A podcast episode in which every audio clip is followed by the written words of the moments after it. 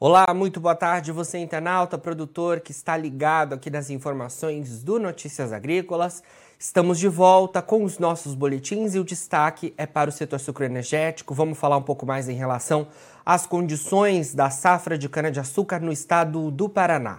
Para isso, eu converso agora com o Miguel Tranin, que é presidente da Alcopar, a Alcopar, que é a Associação de Produtores de Bioenergia do estado do Paraná. Miguel, muito boa tarde, obrigado pela sua presença mais uma vez aqui com a gente, viu? Obrigado a você, obrigado aos ouvintes pela oportunidade. Obrigado você, Miguel. Bom, queria começar falando então em relação à atualização aí da safra 2022-23 no estado do Paraná. A gente que aqui no centro-sul do Brasil tem uma safra que começou mais lenta em relação aos outros anos, né, Miguel? Queria que você atualizasse a gente em relação ao cenário aí no estado, como é que estão os trabalhos de moagem e se a gente tem algum comparativo em relação aos resultados neste momento do ano em relação à safra 21-22. Bom, no Paraná, é, é, excepcionalmente, esse ano começou uma safra tardia.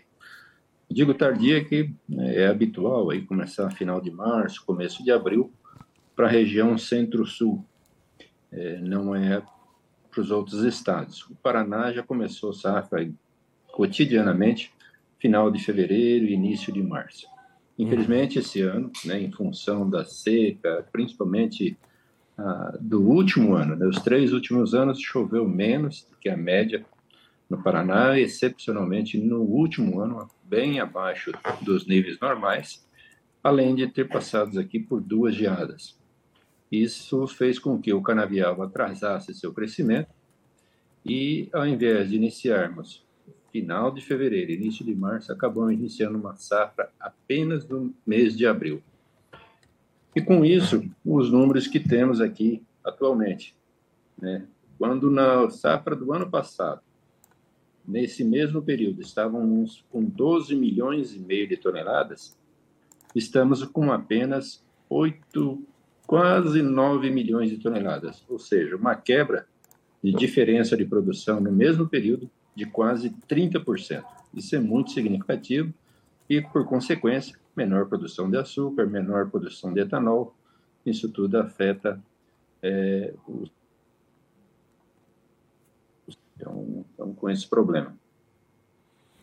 Sim, um cenário bastante complicado, então, aí no estado do Paraná, né, Miguel?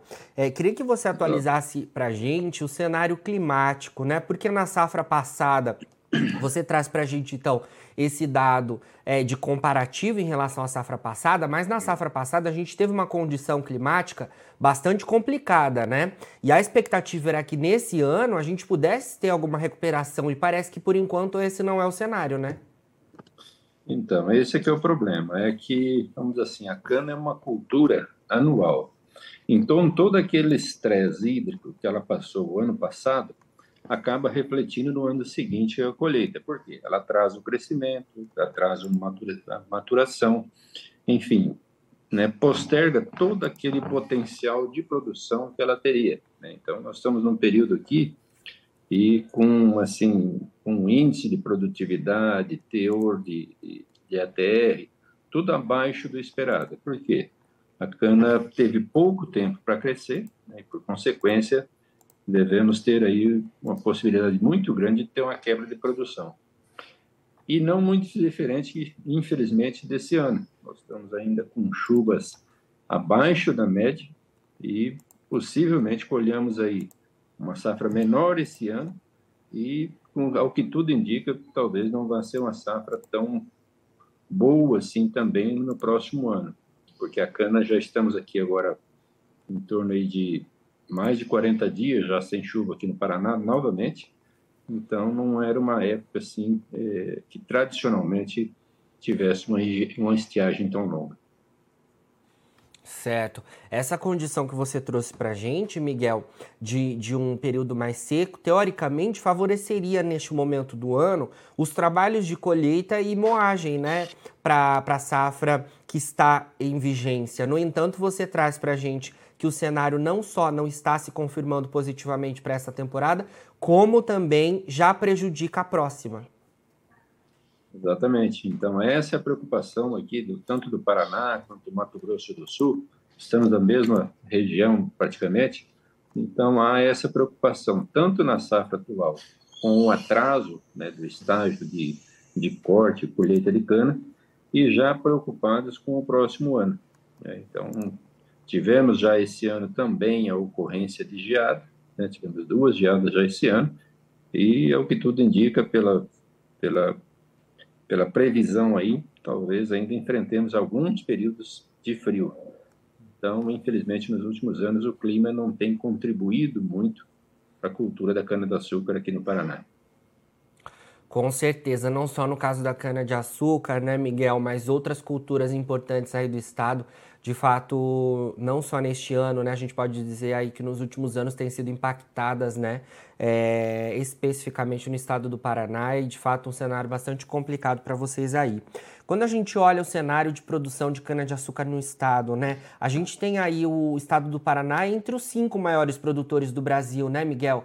Como é que fica esse cenário olhando é, o abastecimento no país e também no mundo de açúcar e de, de etanol com esses resultados que a gente está tá vendo até o momento? É, o Paraná, nos últimos anos, teve uma, uma queda bastante acentuada do volume de cana. E, e não só o Paraná teve uma redução, né? chegamos a ter aí quase 45 milhões de toneladas há 10, 8, 10 anos atrás, e hoje apenas com 30 milhões, os outros estados cresceram. Né? O Paraná, era, historicamente, era o segundo produtor, e hoje está em quinto. Hoje temos aí Goiás, Minas e até o próprio Mato Grosso do Sul cresceram muito em volume de cana e estão praticamente abastecendo. Então já não assim não nos, nos, nos preocupa tanto o volume de produção do Paraná, porque a proporção hoje ficou pequena. O Paraná hoje tem é, não tem 10% da produção nacional. Então isso não afeta tanto a produção mas nós temos a característica aqui de sermos fortes produtores de açúcar. Né? Então, nós somos entre o segundo e o terceiro maior produtor de açúcar do Brasil. E essa é uma característica do Paraná, ser um exportador de açúcar, né? com a produção aí estimada em torno de 2 milhões a 2 milhões e meio de toneladas de açúcar. E isso acaba afetando um pouco, sim, o mercado de açúcar, especificamente. Sim. Miguel, você trouxe essa questão relacionada aos estados da região centro-oeste, né? Mencionou Mato Grosso do Sul. É... Queria que você falasse também aí, enquanto presidente da Alcopar, né, que é, que é a Associação de Produtores de Bioenergia, porque a gente vê nos estados da região centro-oeste é, aumentando nos últimos anos, né? É, inclusive na última safra, em contrapartida em relação à queda na, na cana-de-açúcar, a produção de etanol de milho aumentou bastante, né? Nos estados da região centro-oeste. Como é que a gente pode olhar esse cenário também de bioenergia, utilizando grãos é, ou outras culturas no estado do Paraná? Você acha que isso é viável? Como é que você vê esse cenário para o futuro do setor a, é, sucroenergético e também né, de, de bioenergia aí no estado? É, eu já de alguns anos, de pelo menos há três anos, eu já venho estimulando muito essa interação entre as unidades produtoras de açúcar e álcool do Paraná com a produção e a produção de etanol de milho. Né? Eu acho que no Paraná nós temos um diferencial de talvez não termos indústrias tão grandes, mas nós temos aqui uma grande oportunidade é, com uma associação ou com uma, vamos dizer assim, uma parceria com o sistema cooperativo. As cooperativas no Paraná são grandes produtoras de grãos, grandes armazenadoras de grãos, principalmente o milho, né, que nós temos aí a colheita de milho no Paraná e o clima é, é bem definido de cultura de inverno e cultura de verão, e o milho se dá no verão e nós temos uma grande armazenagem de milho no estado. Isso favoreceria muito a indústrias em escala menor, mas muito mais pulverizadas aí, podendo produzir também o etanol de milho. Eu sempre tive esse pensamento de que o milho veio para ficar, porque muito mais do que o etanol de milho, nós temos hoje aí o DDG, que é um resíduo da destilação. esse tornou-se, vamos dizer assim, o principal produto até do processo. Então, mais valioso até é, é o DDG do que o etanol, especificamente na questão do milho, porque o, o milho tem de 8 a 10% de proteína. Esse resíduo tem de 28 a 35% de proteína. E se você secar ele, ele pesa um terço. Ou seja, é, vamos dizer assim, se vinha antes três navios da China para buscar milho no Paraná, agora vem apenas um navio e leva três vezes mais proteína para a China. Ou seja, há um ganho de frete, há um ganho de valor nisso tudo. E o Paraná, como produtor forte de proteína animal, principalmente é o maior exportador e produtor de frango, e está crescendo muito agora nos suínos, também tem uma tendência ao aproveitamento dessa proteína, desse resíduo do milho, e eu acho que isso vai fortalecer muito essa parceria e fortalecer também as indústrias do Paraná de uma maneira geral. Com certeza, Miguel. Excelentes informações. Obrigado mais uma vez pela sua conversa aqui com a gente do Notícias Agrícolas, viu? Sempre que tiver novidades aí do estado do Paraná relacionadas ao setor de bioenergia, queremos contar com a sua participação por aqui e atualizar a gente sobre o cenário de produção aí, que sempre é muito importante no Paraná, que é um dos maiores produtores é, agropecuários aqui do Brasil. Eu que agradeço a oportunidade. Muito obrigado a você e aos ouvintes. Um forte abraço.